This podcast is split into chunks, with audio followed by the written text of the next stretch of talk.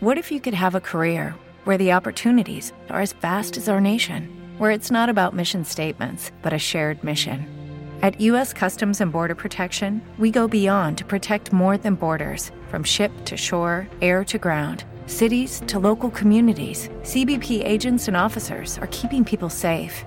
Join U.S. Customs and Border Protection and go beyond for something far greater than yourself.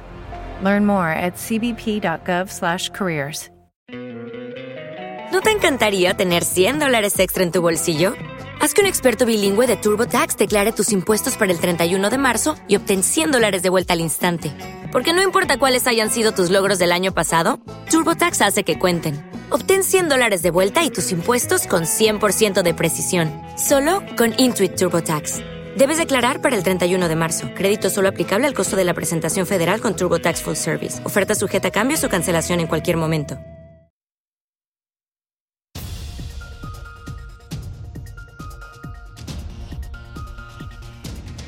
Noticiarios Pulso. Noticiarios Pulso. Independencia editorial y pluralidad desde la radio pública. Radio pública.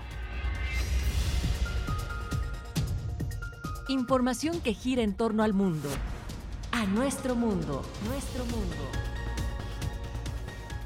¿Qué tal? Les saludamos a nombre de la Subdirección de Información y a nombre de todo el equipo José Luis Guzmán. Hoy martes 27 de junio del 2023 tenemos toda la información nacional e internacional. Acompáñenos 30 minutos de información. El presidente López Obrador minimizó el mecanismo de la oposición para elegir a su candidato a la presidencia para los comicios 2024 el jefe del Ejecutivo calificó el proceso como pura faramaya, ya que aseguró que Claudio X González será quien elija al aspirante del bloque Va por México.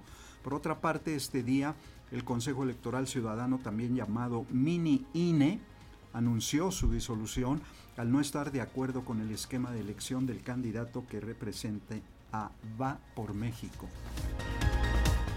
Y bueno, la secretaria de Gobernación, Luisa María Alcalde Luján, solicitó ya a la ministra presidenta de la Suprema Corte de Justicia de la Nación, Norma Piña, un informe sobre las acciones que ha realizado para cumplir con el mandato del artículo 127 de la Constitución, el cual dice que ningún funcionario puede ganar más que el presidente de la República. En la última década el consumo de anfetaminas y metanfetaminas, éxtasis o estimulantes de uso médico ha crecido en México hasta en el 218% en nuestro país, así lo informó el subsecretario de Prevención y Promoción de la Salud, el doctor Hugo López Gatel. En el Pacífico se está formando la tormenta tropical Adrián y se prevé se convierta en huracán categoría 1. En lo internacional de la información, un ataque a un restaurante en el centro de Kramatorsk, en Ucrania, dejó tres personas muertas y 42 heridas, esto en medio del anuncio de la llegada del jefe del grupo Wagner, Evgeny Prigozhin, a Bielorrusia. La Organización de Naciones Unidas condenó las ejecuciones sumarias perpetradas por Rusia desde el inicio de la invasión en Ucrania. Y bueno, Uruguay eh, conmemoró los 50 años del golpe de Estado con la herida abierta por las desapariciones en medio de la dictadura militar.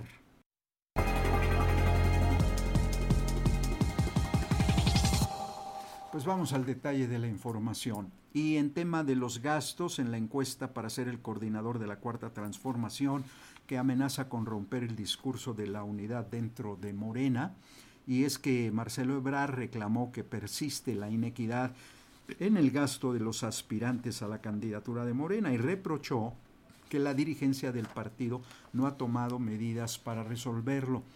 Es evidente, no es mi función, pero el tren de gasto es muy alto. El partido debe tomar en serio esto y definir un tope que no existe, dijo después de reunirse con simpatizantes en el kiosco de Coyoacán. Informó también que su representante ante el partido, la senadora Marta Lucía Micher Camarena, presentará a la dirigencia una propuesta para definir un límite de gasto y no descartó presentar las denuncias correspondientes. El senador con licencia Ricardo Monreal, otro de los aspirantes, pidió a Ebrar abstenerse de denunciar con el argumento de que ello afectaría la unidad en el partido Morena. En la jornada de hoy, Adán Augusto López Hernández dijo en Los Monchis, Sinaloa, que hay que fortalecer el movimiento y organizar al pueblo en contra de los de siempre. Además, se pronunció a favor de la reforma contra el Poder Judicial en 2024. Bueno, pues a su vez la ex jefa de gobierno de la Ciudad de México, Claudia Sheinbaum, propuso eliminar el examen Comipems en la Ciudad de México y que cualquier egresado de la secundaria pueda ingresar a la preparatoria que quede más cerca de sus domicilios o de sus hogares, así como abrir más espacios en universidades y preparatorias. En Morelos, la exfuncionaria acusó a Claudio X González de estar detrás del bloque opositor y dijo también que el empresario lo que busca es privilegios para su empresa y amigos. En este mismo sentido, opinó el presidente Andrés Manuel López Obrador, quien consideró que el empresario dará el dedazo, pero la oligarquía que él representa estará detrás de la elección del candidato de oposición. Claudio X González, como ariete de los grandes oligarcas, será el gran elector para designar al abanderado de la oposición en 2024, aseguró el presidente Andrés Manuel López Obrador al referirse al proceso de selección en el Frente Amplio por México. Quienes escogen, pues, los potentados, los oligarcas, los políticos corruptos, con la representación de Claudio X González. Ese es el gran elector, Claudio. Aunque este, ese nada más señala, ¿no? Es el del dedazo, pero atrás le están diciendo quién el mandatario añadió que varios de los aspirantes ya se bajaron de la convocatoria al descubrir el truco en la designación. Espérense, no. No, no, no, no, no, no, no, no, no, no, no, no, no, no. ¿Hombre o mujer? No, es que este, tienen que mostrar más el cobre. O sea, tienen que, que este, decantarse. Ya algunos que se dieron cuenta de que ya hay consigna se están retirando. Para Pulso de Radio Educación, Carlos Calzada. Bueno, pues el líder morenista en la Cámara de Diputados, Ignacio Mier, acusó a la coalición opositora de copiar a Morena el método de la encuesta para seleccionar a su candidato presidencial, aun cuando eh, poco antes criticaban ese recurso. En la Cámara de Diputados criticaron el método de selección anunciado por la oposición y su nueva organización Frente Amplio por México. El coordinador de los diputados de Morena, Ignacio Mier Velasco, indicó que no hay novedad y encabezan los esfuerzos organizativos rumbo a la elección del próximo año los mismos personajes de siempre. Pues los mismos. ¿Quiénes están? Claudio X González como líbero. Este, está el defensa este, lúcido Vicente Fox, de defensa. Luego está de centro delantero el ágil y veloz mental Alejandro Moreno. Y luego un repartidor en media cancha Marco Cortés y el de contención el del PRD Jesús Zambrano. Ahí está el equipo. Ahora le cambiaron de nombre, pero es el mismo. El diputado Ignacio Mier consideró como una incongruencia política que primero hayan cuestionado e incluso denunciado ante Línea Morena por establecer un mecanismo partidista para elegir al coordinador de la defensa de la transformación y ahora ellos están realizando casi el mismo mecanismo de selección. Para Pulso de Radio Educación, Víctor Bárcenas. Bueno, y en la oposición, la senadora del Partido Revolucionario Institucional, Beatriz Paredes Rangel, reiteró su deseo de contender para ser la candidata de la Alianza Va por México. Por medio de un video que publicó en sus redes sociales, solicitó el respaldo de la ciudadanía ya que según el método de la oposición se requieren 150 mil firmas ciudadanas para participar en el proceso. A su vez, Xochil Gálvez dijo que acepta las reglas del método de definición del candidato presidencial y aseguró que será la próxima presidenta de México. Y sobre el proceso de elección del candidato presidencial de la Alianza Va por México y el destape de Xochil Gálvez, a continuación vamos a escuchar el comentario del analista de Radio Educación, Felipe León.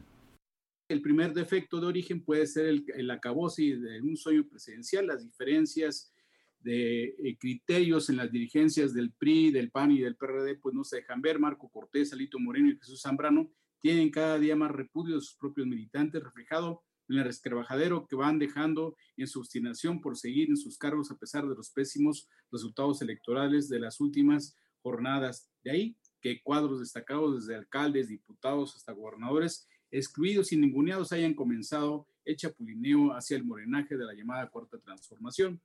Mucha simulación en su método de selección, incluso en esa falsa apertura a la sociedad civil, porque en el acto de presentación que se llevó a observar fueron organizaciones más bien civiles, pero identificadas como movimientos de la derecha mundial, como Educación con Rumbo o los llamados chalecos amarillos. El resto de la sociedad, de la ciudadanía, sin partido, los interesados en participar sin ataduras ideológicas o partidistas, quedaron pues prácticamente fuera. La apuesta de Xochitl es que el día 3 de septiembre ella sea la ungida candidata opositora única a la presidencia de la República y estar en condiciones de competir contra el que sea la corcholata elegida por Morena y sus aliados, el Partido Verde, y hoy por hoy, según todos los sondeos de opinión, parece ser una candidatura invencible. Y esto es otro error porque mientras la senadora Galvez se desgaste en la enredada contienda interna del Frente Amplio, los dirigentes partidistas mantendrán su gestión instrumentalista para negociar otras candidaturas y ver a dónde rubica a Santiago Krill, a Lili Telles, a Enrique de la Madrid, a Claudio Rosmací, a José Ángel Gurría, Beatriz Párez y quien más se apunte en estos días más allá del legítimo interés de Xochitl, cayó en la trampa del proceso electoral adelantado e ilegal que tanto criticó, es decir, se le cayó un argumento que puede explotar legal y políticamente. Bueno, pues escuchábamos a Felipe León en su habitual comentario semanal para el sistema de noticiarios Pulso sobre el destape de Xochitl Gálvez. Luisa María Alcalde Luján, titular de la Secretaría de Gobernación, solicitó a la ministra presidenta de la Suprema Corte de Justicia, Norma Lucía Piña Hernández, un informe sobre las acciones que ha realizado el máximo Tribunal de Justicia para cumplir con el artículo 127 constitucional que señala que nadie puede ganar más que el presidente. Y el presidente López Obrador adelantó esta mañana que se enviaría una misiva al Poder Judicial para pedir una explicación de por qué los y las jueces del máximo tribunal tienen un salario más elevado que el suyo. El presidente Andrés Manuel López Obrador anunció que enviará un escrito a la Suprema Corte de Justicia de la Nación para preguntarles por qué violan la Constitución. El mandatario añadió que se refiere en específico al artículo 127 de la Carta Magna que indica que ningún funcionario podrá ganar más que el presidente de la República. Yo voy, les informo, a presentar a través de la Secretaría de Gobernación que tiene las facultades un escrito dirigido a la Suprema Corte de Justicia para que me respondan en el término establecido por este ordenamiento, ¿por qué ellos violan la Constitución? López Obrador añadió que el máximo tribunal del país tiene un plazo de cinco días para dar una respuesta a su planteamiento. Para Pulso de Radio Educación, Carlos Calzada. Y en la última década, el consumo de eh, metanfetaminas y anfetaminas, éxtasis o estimulantes de uso médico ha crecido en nuestro país hasta en un 218%. En este sentido, esta mañana, el subsecretario de Prevención y Promoción de la Salud, Hugo López Gatel, alertó de los efectos que causan estos estimulantes. El funcionario detalló que en 21 entidades se ha registrado la atención de personas que se drogan con estas sustancias. El subsecretario enfatizó que existen ciertos factores, tanto personales como colectivos, que producen el consumo excesivo de estas sustancias y agregó que esto se debe a los efectos estimulantes que producen. Las anfetaminas se han convertido en la principal droga de consumo en México, dio a conocer el subsecretario de Salud, Hugo López Gatel y desde la perspectiva de salud pública porque las estimulantes tipo anfetamina, que son de diversas eh, variantes químicas, son la droga de impacto más prevalente en México. Eh, más del 46% de las personas que son atendidas por adicciones tienen como droga de impacto las metanfetaminas, seguidas del alcohol, seguidas de marihuana. Y como se puede ver, la siguiente, el problema de salud pública tiene que ver con los efectos químicos, los efectos farmacológicos de este producto. El funcionario añadió que la propagación de esta droga, que ya es la principal en 21 entidades, comenzó en los estados vecinos con los Estados Unidos. En México ha habido una propagación geográfica del uso de eh, y abuso y adicción a los estimulantes tipo anfetamina. Es de destacar que en 2013 solamente seis entidades federativas en la región noroccidente tenían registros de personas atendidas por adicción a este producto y como se ve en el mapa, el resto significa consumo de alcohol, que es en todo el país, y en rojo consumo de marihuana. Pero después las estimulantes tipo anfetamina se fueron propagando y hoy 21 entidades federativas tienen registros de personas atendidas por adicción a este producto. Para Pulso de Radio Educación, Carlos Calzada.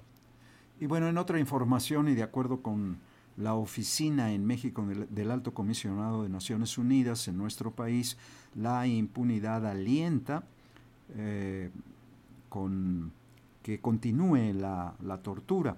Por ello hizo un exhorto a las autoridades a investigar y sancionar los hechos de tortura, pues en los últimos años solo ha habido 64 sentencias al respecto, pero en 24 entidades no se ha dictado ninguna sentencia. Y en este sentido, el subsecretario de Derechos Humanos, Alejandro Encinas, aseguró que en México no se tortura absolutamente a nadie. El fenómeno de la tortura requiere de una acción enérgica, coordinada, integral y transversal de las instituciones del Estado mexicano para erradicarlo.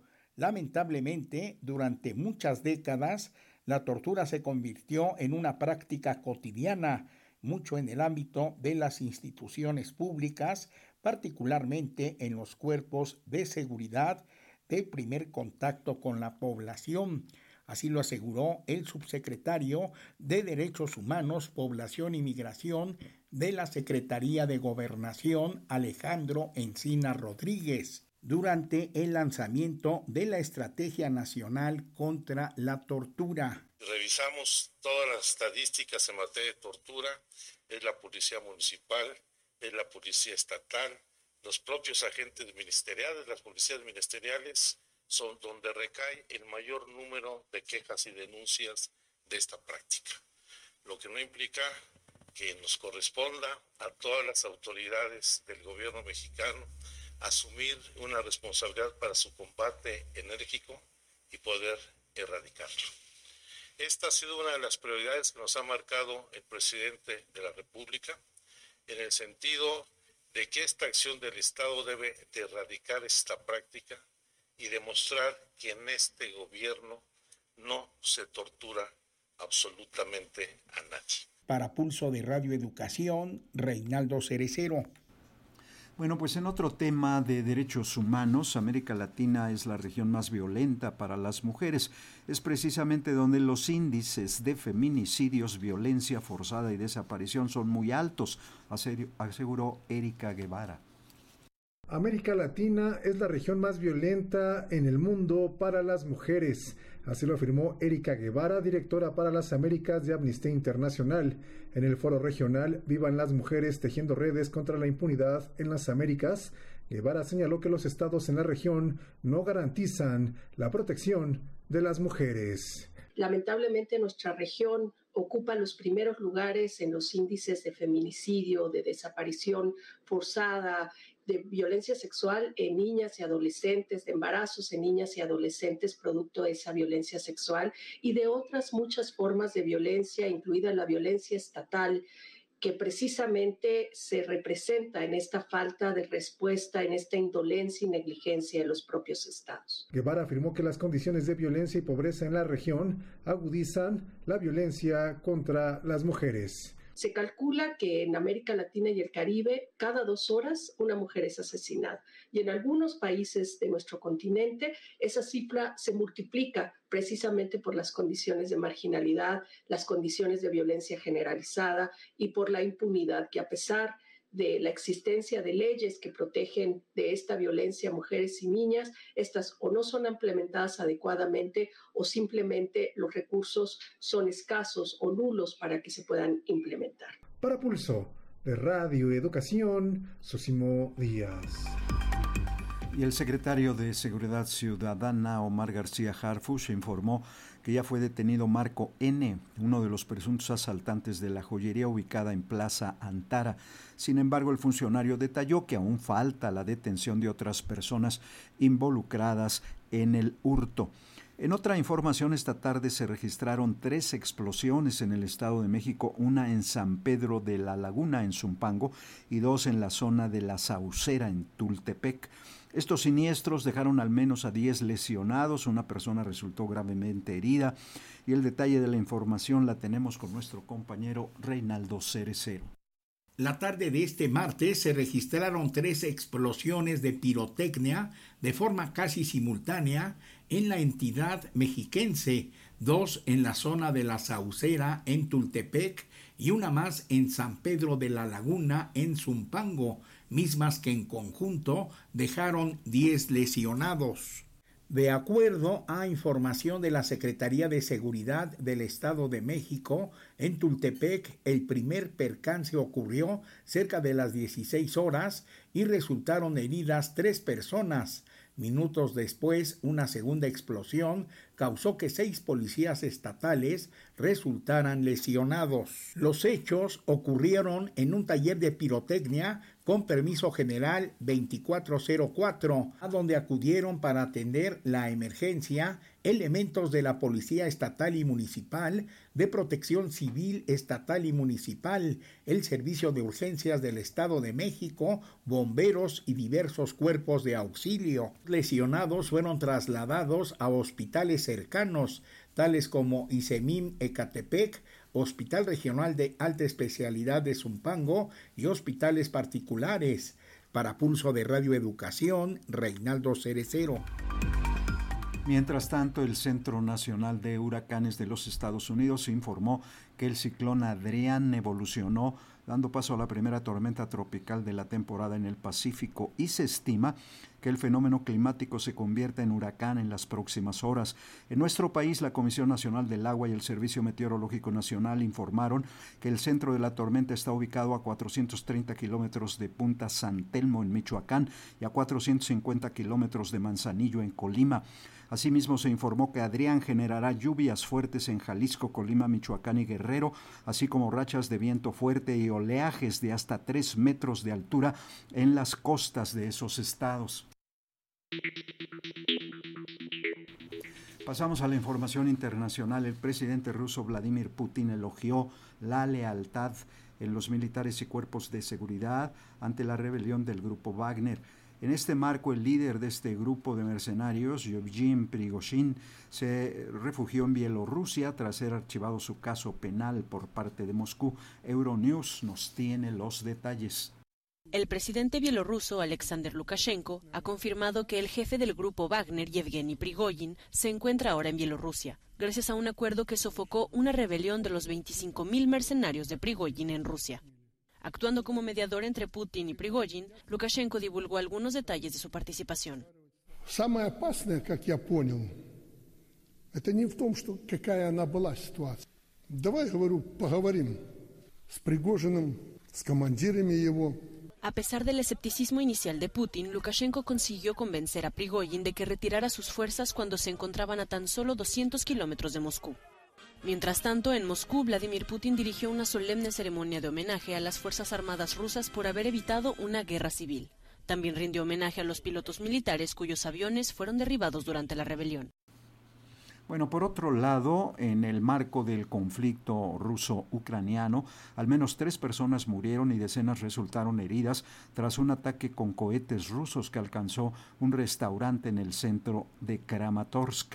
Tenemos información con la agencia AFP. Ataque con cohetes rusos sobre un popular restaurante en el este de Ucrania. El Servicio de Situaciones de Emergencia confirmó en Telegram que más de 40 personas resultaron heridas el martes en un ataque que destruyó el restaurante Ria Pizza en la ciudad de Kramatorsk, frecuentado por periodistas y militares. El Ministerio de Interior informó que se han retirado los cuerpos de tres personas fallecidas, incluidos un adolescente y un bebé nacido en 2022. Según la policía ucraniana, Rusia disparó dos cohetes tierra-aire S-300. El ataque generó un importante despliegue de ambulancias, policías y militares, así como numerosos vecinos concentrados en la zona. Testigos indicaron que en el momento del bombardeo había bastante gente en el restaurante. Y en otro asunto, un informe de Naciones Unidas señala que al menos 864 civiles ucranianos han sido detenidos de forma arbitraria por parte de las fuerzas rusas y que al menos 77 de ellos fueron ejecutados de manera sumaria. Hemos documentado la ejecución sumaria de 77 civiles detenidos de manera arbitraria por Rusia, lo que constituye un crimen de guerra, según explicó la responsable de Ucrania en el Alto Comisionado de Derechos Humanos. Matilda Bogner precisó también que habían sido censados 864 casos de detención arbitraria de civiles sistemáticamente acompañados de torturas y de malos tratos. Del lado ucraniano, el informe enumera 75 casos de detención arbitraria, aproximadamente la mitad fue objeto de torturas y de vejaciones. Una proporción importante de estos casos constituyen además desapariciones forzadas perpetradas principalmente por los servicios de seguridad ucranianos. Bueno, en Alemania, el exdirector de la automotriz Audi, Rupert Stadler, se convirtió en el primer ejecutivo del grupo Volkswagen en ser sentenciado por fraude por el llamado Dieselgate del 2015 a ser deshabilitado por un año y nueve meses por parte de un tribunal de Múnich. Ante la cercanía de las elecciones presidenciales en Ecuador a realizarse en agosto, un nuevo candidato se conoció. Se trata de Jan Topic, conocido por sus apelativos como el mercenario francés Rambo, Bukele ecuatoriano. Topic, quien no cuenta con una ideología definida y saltó a la vida política a través de un video en su red social.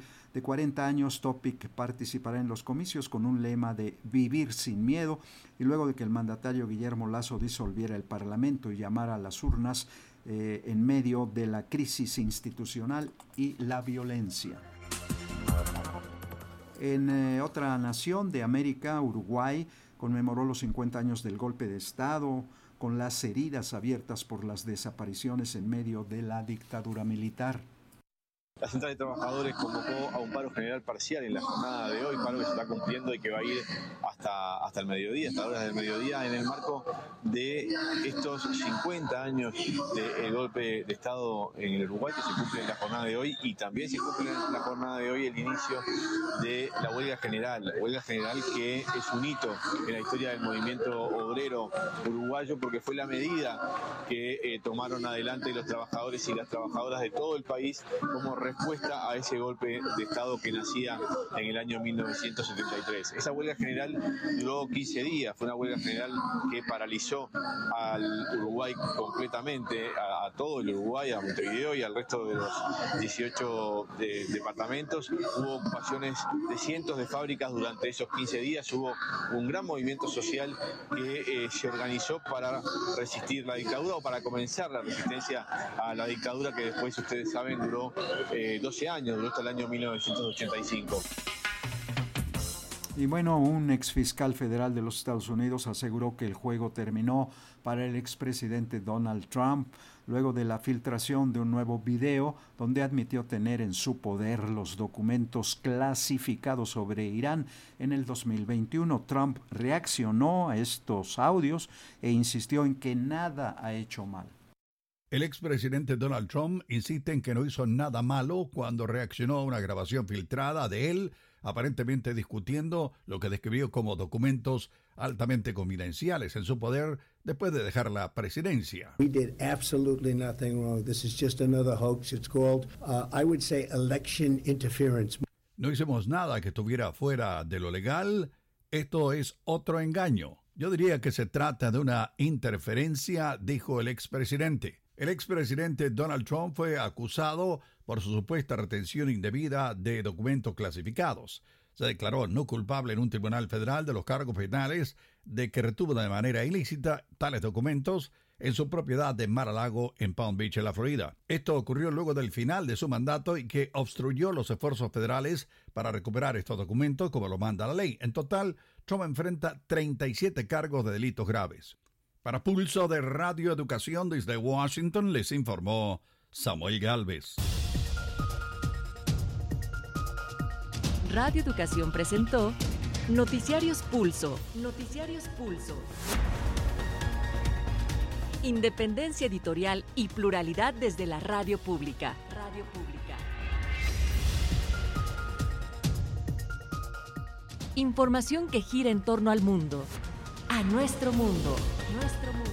Pues participamos en este 27 de junio del 2023, Pulso Nocturno, Coordinación Nacional Ángeles Hernández, Gabriela Pérez en la Coordinación Internacional y Realización, Redacción de Notas José Luis Parra y Manuel Mora, Luis Ernesto López en la edición y grabación de las mismas, Ramiro Romero en la operación técnica, Tania Nicanor, Fernanda López y Roberto Hernández en redes sociales. Les saluda José Luis Guzmán.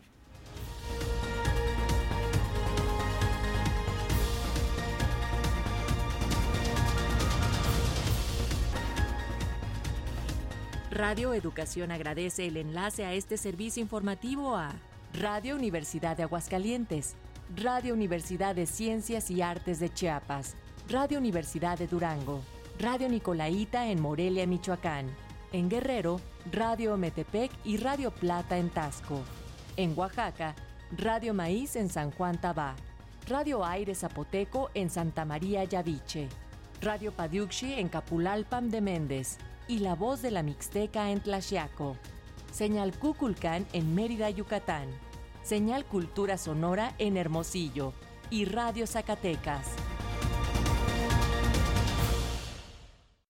With the Lucky Land slots, you can get lucky just about anywhere. This is your captain speaking. Uh, we've got clear runway and the weather's fine, but we're just going to circle up here a while and uh, get lucky. No, no, nothing like that. It's just these cash prizes add up quick. So I suggest you sit back, keep your tray table upright, and start getting lucky. Play for free at LuckyLandSlots.com. Are you feeling lucky? No purchase necessary. Void where prohibited by law. 18 plus terms and conditions apply. See website for details. Hey guys, it is Ryan. I'm not sure if you know this about me, but I'm a bit of a fun fanatic when I can. I like to work, but I like fun too. It's a thing. And now the truth is out there. I can tell you about my favorite place to have fun Chumba Casino. They have hundreds of social casino style games to choose from, with new games released each week. You can play for free anytime, anywhere. And each day brings a new chance to collect daily bonuses. So join me in the fun. Sign up now at chumbacasino.com. No purchase necessary. Group. Void were prohibited by law. See terms and conditions. 18 plus.